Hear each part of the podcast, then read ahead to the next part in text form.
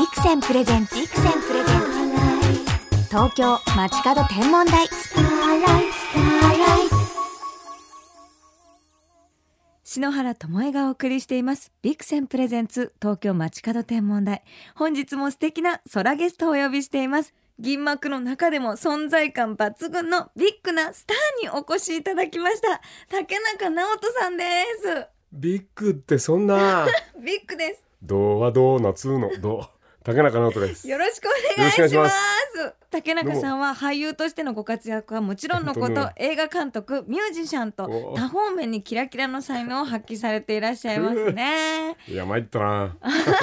11年前にあったのは舞台でしたっけ？竹中さんが篠原舞台一緒にやろうよって言って、もう篠原が超ぐるぐるの時にお話しいただいてその役が竹中さんと夫婦役だったんですよね。ね。でそのぐるぐるももう封印して髪の毛下ろしてタイトスカート履いてで竹中さんとのラブシーンもあってもう桃井かおりさんがとね僕のお姉さん役で。そうです酒井真紀さんともうそうそうたるメンバーで和樹とそうですね。ご一緒させていただいたから私もふざけられなくっていやいや。もうねそこでもう演じる楽しさですとかこう自分以外の自分になれたりこういろんな格好をして変身して明るくない篠原を出せたのがすごく大きな私の中でもきっかけでした。だって絶対普通の芝居ができると思ったしね。思った？だって思いましたよ最初から。だってみんなインパクトあるものをその人の構成だと捉えちゃうけど、ええ。本当はねみんないろんな何面も1面2面3面って持ってるわけですから篠原の普通の芝居見てみたいなと思ったからキャスティングさせていただきました。ありがとうございました、えー嬉しい。ありがとうございます。さあ今回私と一緒に舞台をやらせていたまたやだくんですらさせていただきけど、ますね再び。はい、その話は後でということで、この番組、私が空ガールとしてはあ、こういろんな方にインタビューさせていただいてるんですけど、竹中さん星ご覧になったりしますか？僕ね昔当時付き合ってた付き合ってたっていうか僕が勝手に思ってた女の子がいて、僕がまだ国分寺の四畳半のアパートに住んでたん。玉美の学生の頃だよ、うん、近所に住んでる女の子がいてうん、僕バイトから帰ってくると僕の古いアパートの玄関のドアノブのところに「竹中飯」っていう手紙？手紙が入っててああのあた温めれば美味しくなるからとか肉じゃがとか。食べ物？も？余った食べ物を必ずちゃんと栄養取ってるって持ってきてくれる子がいたんだよ。えー、うん、それが何日か続いて、もう僕寂しかった時だから僕のこと好きなのかなって ちょっとだんだん思ってきちゃった時があって、そんで僕はバイトが早く終わって、うん、帰ってきた時に彼女がちょうどそのドアノブにそれをかける時だったのよ「お福井福井おーおーおーっつって。福井さん？声かけてそれで「あちょっとよかったら部屋上がってよ」って言って風のすごい強い日だったし、うん。ちょっとコーヒーでもインスタントコーヒーだけど、ええ、入れて飲もうよって言って部屋に入ったんですよ。はい。でもう嬉しくてそれでまあなんか世間話とか普通のうん。お酒は僕当時飲めなかったからね、え。え全然一滴も。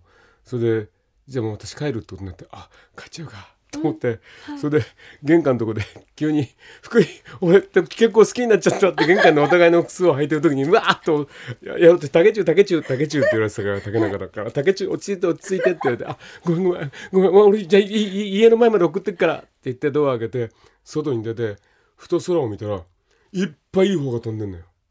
それ星の話じゃないですいやよね。もうびっくりして。うわすっげえこれ明日絶対新聞に出るよ。竹中さん、星の絶対これは新聞に出るし。それでしばらくして二人で見上げてるうちに、福井が UFO って星の形してるんだねって言った瞬間にええ。星だったんだよ、風の強い日だから雲が動いてるから星が動いてるように見えるんだずっと。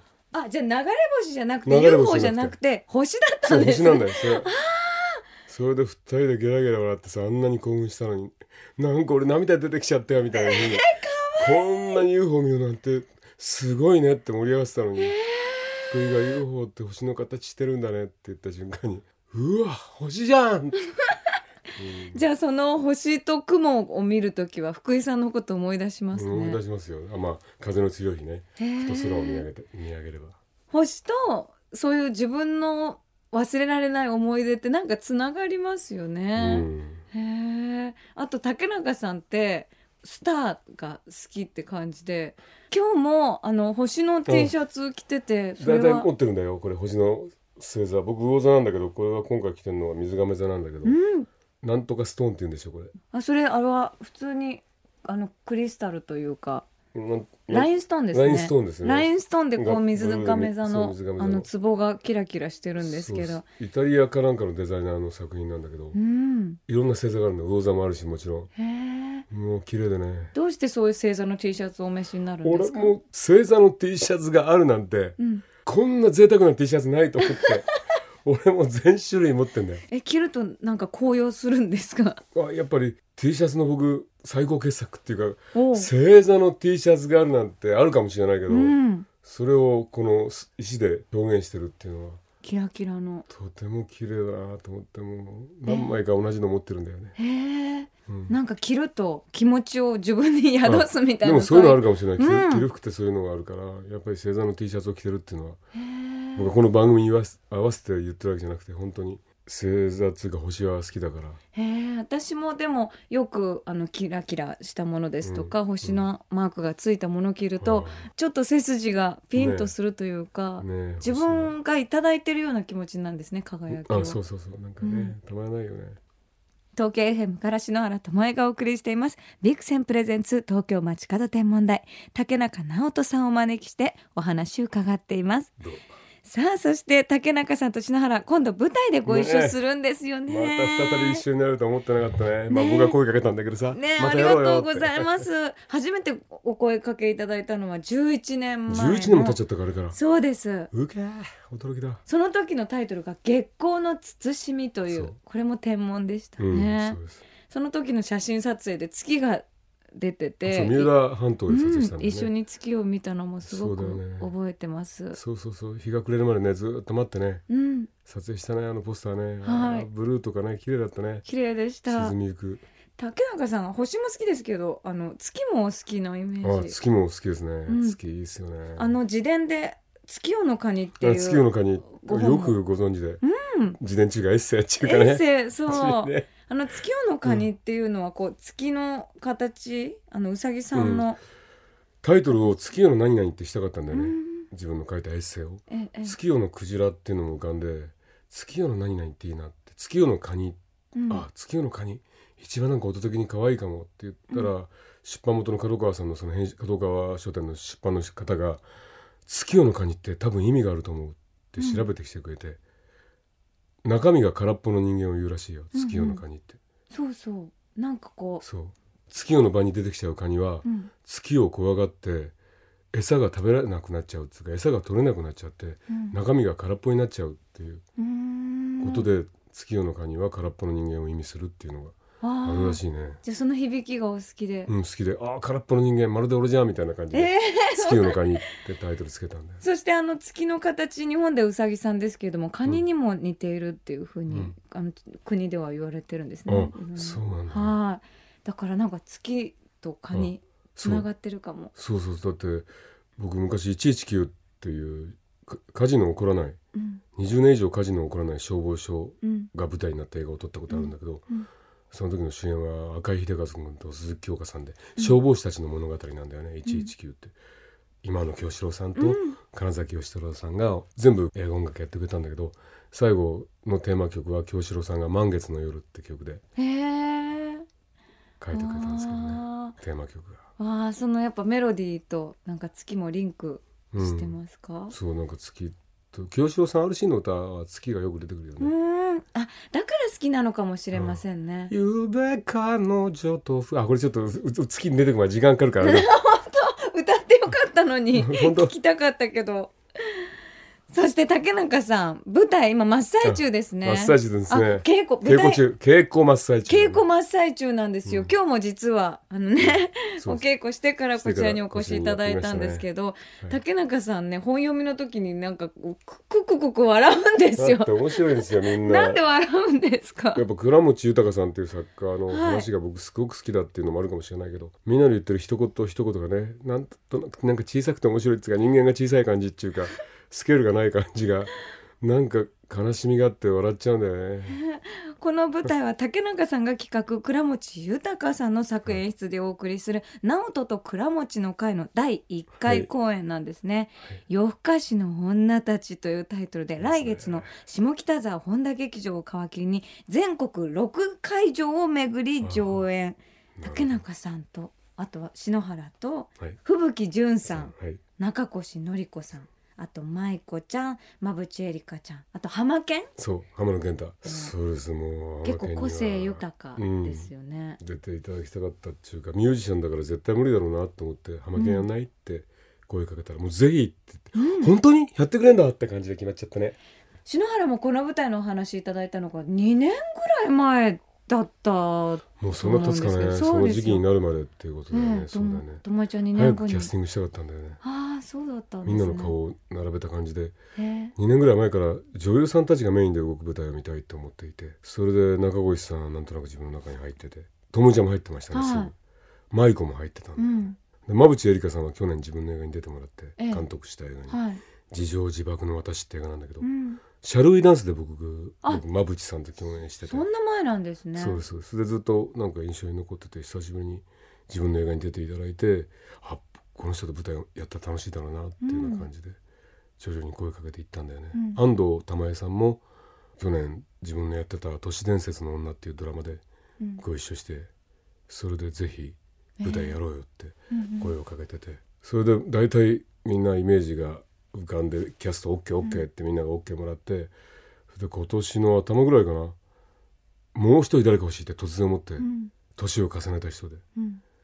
うん、誰がいいんだろうって悩みながら三宿の小さなロシア料理のドアをギーって開けたら、あれ？吹雪純がいるって感じで、偶然吹雪さんいらっしゃったんですよそのお店に。そのお店に偶然いらっしゃって、でもうすぐ「あ吹雪さん久しぶり。あのね今年12月舞台なんですけどあまりにも行けないですけど吹雪さん舞台やりませんか?」って声声かけたら「やるやるやる」ってすぐ答えてええ、それでだったんです感じで決まってったねん。ですええ、結構もう自分で交渉してそうですね大体出演を、ええ、決めてるんですねそう。ですね特に今回は女の人たちがこう5メートル芝居うん。のイメージがあったんで、えそんなものを倉倉持さんに書いていただけたらっていうのがあってえ、ええ。駅の待合室でうん。女たちがうごめくっていいじゃないですか、かねえ、うごめいてるんですよ。ですね。でもあの女優さんたくさんなのにものすごい和気あいあいでね。あなんかいい感じだよねあったかいんですよね。全然バチバチ感がなないね。全くなくて。ねえねえいい女優さんばっかりだねそう。いいキャスティングだ。で吹雪さんがねあの結構読み間違えたりとかしてすんごい可愛くてよね。その度になんか場が和んで竹中さんが異常に笑うもんですから可愛いんですよね。ねとんでもない解釈して読んだりするから面白いんだよね。そうなんですよ。で竹中さんがずっと笑ってるなんか座長が笑うからみんな笑う。稽古場やっぱ楽しくて自由じゃないとね最初からこうやって緊張してたらみんな自由な芝居できないし楽しくいけたらいいなと思うよね、だって今日中越さんとちょっと追いかけっこみたいなのをしてたんですよね。反復横跳びみたいなの。ああなんかちょっと遊んでた遊んでたふと気づけば。そしたら中越さんが、私もできますよみたいになってそしたらバスケの試合みたいになって二人でわーって追いかけっこしててなんか学校みたい。あ体育館だしね稽古場が昔の学校の、そうなんですよだから思い出したのかもしれない突然。竹中さんは結構じっとしてないイメージ。それが11年前も変わってらっしゃらない。うかい。あーありがと おじいちゃん。ねえ。おじいちゃん。あーどうもね星は大好きだよ。急に浦島太郎。あーすまんななぜおじいちゃんになったのかわからんのじゃ。竹中さんに戻ってください。おどうした？戻った。魔法かかってますびっくりした。ななんねか突然なんか降りてきたような感じがする。こんな感じなんですよ現場の。稽古場が。でも舞台きっと素敵なものに、はい僕とても最高の舞台になると思いますね。ぜひ劇場にね、足を運んでみていただきたいと思いますね。12 12月月の。13日から始まる夜更かしの女たちは下北沢本田劇場で上演となります。ぜひ。29日までね。はい、お届けします。全国も回りますのでね。ね。ぜひ遊びに来てください。ということで、最後に竹中さんと一緒に聴きたい曲があって、あ竹中さん、坂本龍一さんと。おお曲を、懐かしいですね。もう1617年ぐらい前のドラマで「恋のためらい」というドラマをやったんですよ、ええ。プロデューサーにまずエンディングテーマ僕歌いたいんですけどって言ったんだよ。うん。一応俺主演のドラマだったから。ええ歌いたいんですけどって言ったらプロデューサーが「うんいいよ歌えばいいじゃないか」って言ってくれたんで「え本当ですか？じゃあ坂本龍一さんにちょっとボサノバ風の曲を書いていただけたら」なんて話をしたら「あ坂本さんから OK いただいたよ」なんて言われて「あ本当かい？じゃあちょっと詩は書きたいねあれま私がね」たおじいちゃん、ね。おじいちゃん出てきた。それで坂本龍一さんをスタジオに5時間待たせて詩を書きましたよ。そのタイトルが「君に星が降る」っていそう素敵なタイトルじゃないですか。そうですね。いいこれタイトルですね。あの福井さんのことを思い出しながら。あそれは違うな。ニューメキシコサンタフェの風景を思い出しながら。えー、どうして？見てたな。ニューメキシコサンタフェってジョージア・オキーフっていう僕の大好きなうん。女性の絵描きが晩年住んだとこなんだけど、えそこに映画のロケで偶然憧れの場所に初めて行ったのよ。ニューメキシコえはい。サンタフェに。ええ。もう星が降 ってきそうなそんな夜だったので毎日空を見上げるとうわー星が降りそうだぜベイベーみたいな感じだったんだよ。それを毎日見上げながらっていう日々を2ヶ月もそこでく過ごしてたので、ええ。岡本喜八監督のええ「イースト・ミーツ・ウエスト」っていうまあコメディ西部劇みたいなやつなんですけどね、僕忍者の役で真田広之君主演で、ええまあ、それで2ヶ月もサンタフェにいて、うん。その時に浮かんだ風景が詩になったって感じだね。わあじゃあ詩にも注目していただきながら作詞竹中直人さん作曲編曲が坂本龍一さんの「君に星が降る」をお聞きしながらお別れしたいと思います。ありがとう。竹中さん本日はどうも。楽しかったぜ。ありがとう。本当ありがとうありがとうありがとう。また明日も一緒だけどね。よろしくね。彗星は日本ではほうき星。英語ではコメットメットは長い髪を表すラテン語に由来する。ギリシャ神話ではプレアデスの7人姉妹の一人が彗星になって飛んでいったお話がある。長い髪をなびかせてどこへ飛んでいったのだろう。戻ってきたら探してあげたい。2013年は彗星の年。天体望遠鏡のビクセン。ビクセンプレゼンツ東京街角天文台。まもなくお別れです。竹中直人さんお越しいただきましたが竹中さんのこう昔の思い出話をするときには星のエピソードとつながっているのが印象的でしたね。確かに竹中さんって篠原にメールをくださる時もいっぱい星をキラキラつけてくださったりいつも私竹中さんキラキラしているイメージなんですよね。もう昔話を星のきらめきとともにお話ししてくれたのとても嬉しかったです。竹中直人さんありがとうございました。では篠原からこの時期の星空インフォメーションお届けしましょう。夜明け前の南東の空には日に日に細くなっていく月が美しく輝いています。明け方の空に見えるこの細い月は有明の月と呼ばれています。夜が明けかけていても空に残っていることから明けてもある月と書いて有明の月。なんですね。その月の下空の低いところには土星と水の星と書く方の水星も光っています。高い位置にあるのが土星低い位置で光っているのが水星です。こう夜空から朝への美しいグラデーションを感じるのも星空観測の醍醐味ですよね。ぜひ皆さん贅沢な日の出を楽しんでくださいそしてキラキラなお仕事を篠原させていただいたのですが11月30日から東京スカイツリータウンのプラネタリウム天空で上映されるキロボとミラタロボット宇宙飛行士たちの挑戦という作品のナレーションとナビゲーターを務めさせていただきました。もうね、もう自分自身がプラネタリウムのもう画面に映るっていう喜びもありますし、ナレーションがとにかく楽しかったんですね。この物語はロボットクリエイターの高橋智隆さんが実際に制作したロボット、ロボット宇宙飛行士キロボとミラタが主人公の話なんですが、もう実際に宇宙へ行って、宇宙飛行士の若田光一さんと世界初の宇宙で人とロボットが会話するという実験に挑むんですね。で、それまでのこう物語をずっともう撮影してるんですけれど、私ね、一番ドキドキしたのはね、こう、キロボとミラタが宇宙に行く時にもう、音ともう映像がもう本当に私たちがねこう宇宙に行くような気持ちになれるんですよ。でそれがどれくらいの体感なのかっていうのをねこう皆さんに分かりやすくお届けしているんですね。もうね映像というよりももう輝きそのものがここにあるっていう感じがするんですよね。私も試写会でもう本当はじーっとしてなきゃいけないのにわーわーもう楽しんじゃってお子様も楽しめる内容になっておりますので、ご家族で行ってもいいし、恋人同士で行ってもね、もうちょっとなんか肩寄せ合っちゃうようなね、素敵な、音楽も素敵なのでね、ぜひ楽しんでいただける内容になっておりますので、ご覧いただきたいです。さあ、この素敵な作品、天空で上映される、キロボとミラタ、ロボット宇宙飛行士たちの挑戦。